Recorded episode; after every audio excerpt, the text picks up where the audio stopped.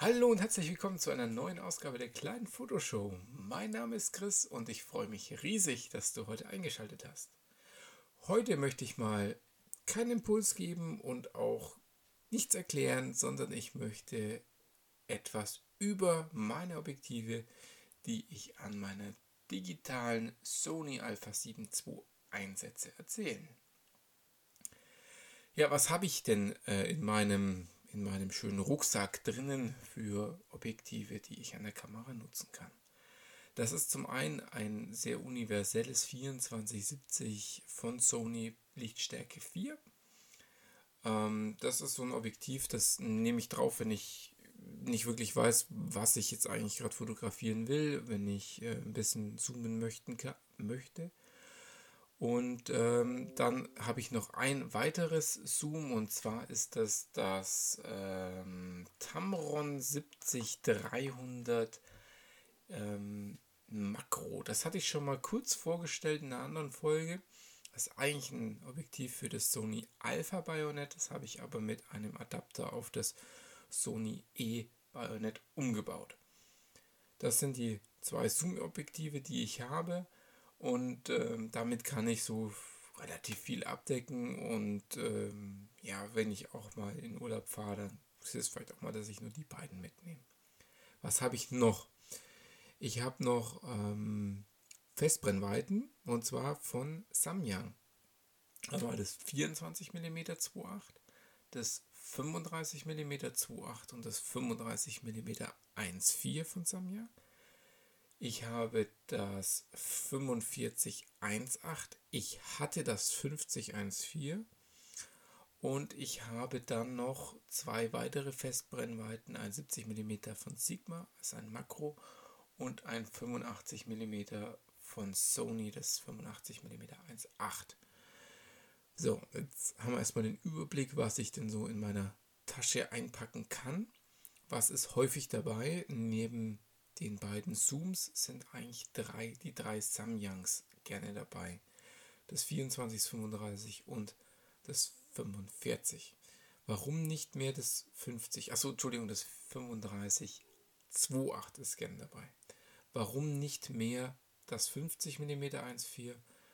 Weil es einfach saugroß und sauschwer ist und ich finde den Mehrwert, den mir 1.4 gegenüber dem 1.8er von Samyang äh, dem 4518 bringt, ist nicht für mich, für meine Zwecke gerechtfertigt.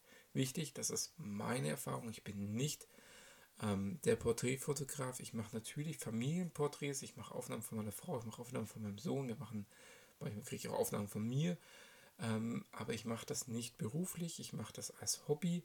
Und für mich ist es wirklich so, ich sehe den Unterschied nicht wirklich dominant, dass ich sage, ich brauche das Bouquet eines 1.4 Objektiv und die Lichtstärke eines 1.4er Objektives, muss ich sagen, die brauche ich auch nicht. Gerade die modernen Sensoren in der Sony bringen mir so viel Qualität, auch bei höheren ISOs, dass ich lieber sage, ich nehme ein kleines, leichtes Objektiv mit und drehe die ISO eine Blende höher. Beziehungsweise ist ja nicht mal eine Blende. Ähm, das ist ja vielleicht eine halbe Blende oder sowas, was ich an Lichtstärke verliere von 1,8 auf 1,4. Ja, oder zwei Drittel Blenden, die, die ich ein bisschen we weniger äh, Licht auf den Sensor bringe. So, ja, also wichtig, Erkenntnis für mich war, ähm, leichter ist wichtiger wie mehr Lichtstärke. Nochmal zum Hintergrund zu mir. Ich bin ja jemand, der jetzt zweieinhalb Jahre ausschließlich im Micro Four Thirds ähm, Universum unterwegs war und dort das lichtstärkste Objektiv ein 2514 von Panasonic war. Hier ist es so, dass es ein Bouquet von einem 2.8er Objektiv mitbringt. Ähm, Brennweite wären dann 50 mm, also ein 50 2.8. Das heißt, mit dem 45 1.8 habe ich schon deutlich mehr an ähm, oder deutlich weniger Tiefenschärfe wie mit dem anderen Objektiv, dem Samyang, das ich jetzt habe. Und ich bin, jetzt kommt das Interessante vom Packaging, also vom ähm, Body und vom Objektiv vergleichbar mit meiner OMD EM1 Mark II, die ich lange Jahre verwendet hatte. Also hier habe ich jetzt dann den Vorteil, dass der größere Sensor mir einen Mehrwert bringt an, äh, an optischer Qualität und äh, geringeres Rauschen und nochmal ein extra an geringerer Tiefenschärfe. Und das ist auch so der Grund, warum ich letztendlich so vor circa einem Jahr in das Sony-System eingestiegen bin. Ähm, dass eben ich mit, damals habe ich mir das 5018 angeguckt von Sony, das hatte ich jetzt auch mal wieder im Sommer ähm, das habe ich dann aber doch wieder zurückgeschickt. Das 5018 ist von der Bildqualität her ein Top-Objektiv, also 5018 von Sony, ähm, ist aber vom Autofokus eine solche Katastrophe, dass es überhaupt keinen Spaß macht, mit dem Objektiv zu fotografieren. Ähm, ich habe bei Krolop und Gerst ein Video drüber gesehen, wie er und die Ergebnisse aus einem Shooting, aus einem Model-Shooting, muss ich sagen, wow, top. Aber ganz ehrlich, der Fokus macht sowas von null Spaß. Auch das ist generell etwas, was bei der Sony schlechter ist, in meinem Empfinden als bei meiner OMD, ist eben der Autofokus. Der Autofokus mit den Standardobjektiven bei Sony ist eine Frechheit. Ähm, da ist dann eben so das erste Mal Frustration aufgekommen, ähm, dass ich dann gesagt habe, okay, ich habe dann in das 3514 das erste Mal Objekt, äh, investiert von, von Samyang. Das ist toll, das hat Spaß gemacht. Und dann bin ich eben auf Samyang ein bisschen gekommen und weg von den Sony, von den nativen Objektiven. Ähm, Anfang des Jahres war es auch noch so, dass es von Sigma noch nichts gab oder nur ganz, doch es gab wenig. Es gab was schon, aber es gab wenig. Ähm, ich habe ja das 70er auch Anfang des Jahres gekauft. Ähm, aber es war dann auch sehr teuer. Und jetzt muss ich sagen, das 3528, jetzt gehe ich nochmal kurz auf Micro Four Thirds, weil das ist ja so mein Hintergrund. Das kommt einem 17, so muss ich kurz rechnen, 1.4 entgegen. Ein 17.1.4 gibt es nicht in Micro Four Thirds. Es gibt ein 17.1.8 und es gibt ein 70, äh 17, Entschuldigung, 17.1.2. Also muss ich ja eher mich in das Richtung 1.2 orientieren. Ähm, und da, weil das ist dann 2,4 umgerechnet in, in, Blende. Entschuldigung, wenn ich jetzt die ganzen Zahlen hier durcheinander werfe. Ähm, und dann sehe ich einen Preisunterschied, der ist gigantisch. Der ist wirklich gigantisch. Ähm, das Sigma, nee, Entschuldigung, das Samyang 3528 kriegst du gebraucht unter 200 Euro. Oder sagen wir um die 200 Euro. Das Olympus 17 1.2, was noch wasserabgedichtet ist. Eureka, brauche ich ja unbedingt. Ähm, das kostet 1200 Euro. Wenn du Glück hast, kriegst du das für 900 Euro gebraucht. Also äh, da ist im Endeffekt schon eine gebrauchte Sony Alpha 7 und das Samyang 3528 drinnen zum selben Preis. So, und dann, ähm, das habe ich mir gekauft, das 35 mm 2.8, bin dann auf das 24 2.8 noch aufmerksam geworden, was nochmal weitwinkliger ist und habe das dann für 180 Euro gebraucht gekauft und ich muss sagen, ich bin so zufrieden damit diesem Objektiv. Ähm, ich hatte auch im, im MFT das 12 mm, das ist ja von der Brennweite vergleichbar ich weiß gerade nicht mehr genau die Lichtstärke von dem 12 mm, aber es ist auf jeden Fall nicht vergleichbar. Ich glaube, es ist f2, ich glaube, es ist ein ziemlich, in Anführungszeichen, ziemlich lichtstarkes Objektiv in MFT-Formate. Aber es ist halt, ähm, es ist preislich auch deutlich besser. Es ist kein Pro-Objektiv. Es liegt um bei die 500, 400, 500 Euro das Objektiv. Aber trotzdem krieg wieder das Samyang für die Hälfte. Ja, ähm, jetzt haben wir es 35 besprochen, wir haben es 45 besprochen, wir haben es 35 besprochen. Was habe ich noch? Ich habe nicht das Samyang ähm, 85 mm gewählt, weil das wieder ein 1,4er ist, ein großes, schweres Objektiv. Hier bin ich auf die 1,8er Variante vom, vom Sony gegangen. Da muss ich aber sagen, meine Erfahrungen mit diesem Objektiv sind sehr, sehr begrenzt. Ähm, ist halt nicht so mein Steckenpferd, die, die Porträtfotografie. Ich habe es gerne als Backup, wenn ich Porträts mache.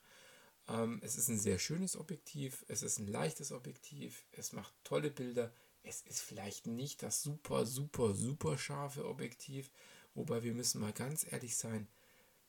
Ich als Hobbyfotograf merke diesen Unterschied nicht im ersten Blick. Wenn ich natürlich ins Pixel-Peeping gehe, dann sehe ich auch, dass es etwas unscharf ist. Auf meinen Bildern, die ich auf Social Media bei mir auf dem Hintergrundbild habe, die ich ausdrucke, sehe ich diesen Unterschied nicht mehr. Und das ist für mich eine ganz, ganz wichtige Erkenntnis. Gerade wenn du das als Hobby betreibst, steiger dich nicht rein in irgendwelche G-Lenses oder L-Lenses. Das sind die Top-of-the-Line-Objektive, die braucht aber ein, meiner Meinung nach ein Hobbyfotograf überhaupt gar nicht. Ähm, guckt, guckt, dass ihr die Brennweite bekommt, die, mit, die euch fehlt, die euch einen Look geben, den ihr gerne habt und schaut nicht darauf, dass ihr das aller, aller, aller schärfste Objektiv bekommt. Gerade beim Porträtobjektiv ist es noch so, dass es vielleicht gar nicht so cool ist, wenn man jede Pore sieht und dann in der Nachbearbeitung vielleicht einen Weichzeichner drüber legt. Ähm, deswegen gleich lieber out of cam, nicht ganz so scharfes Objektiv, was da schon eine leichte Filterung macht und dann ist alles gut. Ähm, ja, was, was habe ich jetzt denn noch in meiner Tasche? Ja, ich habe noch Makro-Ringe ähm, drinnen. Die Autofokus-Makro-Ringe von Maike. Ähm, noch in einem schönen Rot, passt super zu den äh, Samyang-Objektiven. Und äh, das ist eigentlich so, dass wie ich die meiste Zeit Makro fotografiere, weil eben die Samyang-Objektive so klein sind, habe ich gerne alle drei in meiner Tasche und dann ergänzt mit einem Makroring kommst, bekommst du ganz, ganz tolle Aufnahmen. Und ja, der Makroring, das ist nicht wieder das Top-End-Produkt ähm, für die richtige, mega tolle äh, Schärfe über alles, aber du bekommst ein tolles Bild hin, das eine tolle Wirkung hat. Und ganz ehrlich, scheiß drauf. Ähm, das, das 70 mm Makro von, von äh, Sigma nutze ich sehr, sehr gerne. Aber es ist halt groß. Es ist schwer. Also schwer ist es gar nicht, aber es ist groß. Und äh, wenn ich dann mit meinem Camslinger von ankomme, wo meine Kamera drinnen ist und die drei anderen Samyang-Objektive, dann passt es halt nicht mehr rein und dann bleibt es daheim. Und dann nehme ich lieber die Ringe mit und kann damit noch tolle Makroaufnahmen oder Close-Up-Aufnahmen machen. Ich kann kein klassisches Makro machen, 1 zu 1 oder noch näher heran, aber ich kann ganz tolle Aufnahmen damit machen. Ja, das war so meine Meinung zu meinen Objektiven, die ich noch in meiner Tasche regelmäßig habe, die wirklich für die Kamera ausgelegt sind.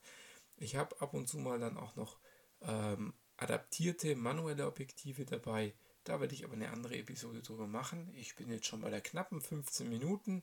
Ich hoffe, das waren so mal ein paar Eindrücke für dich und ein paar Denkanstöße. Nicht immer Nonplusultra, sondern ja, kauf einfach das, mit dem du den Bildlook erzeugen kannst.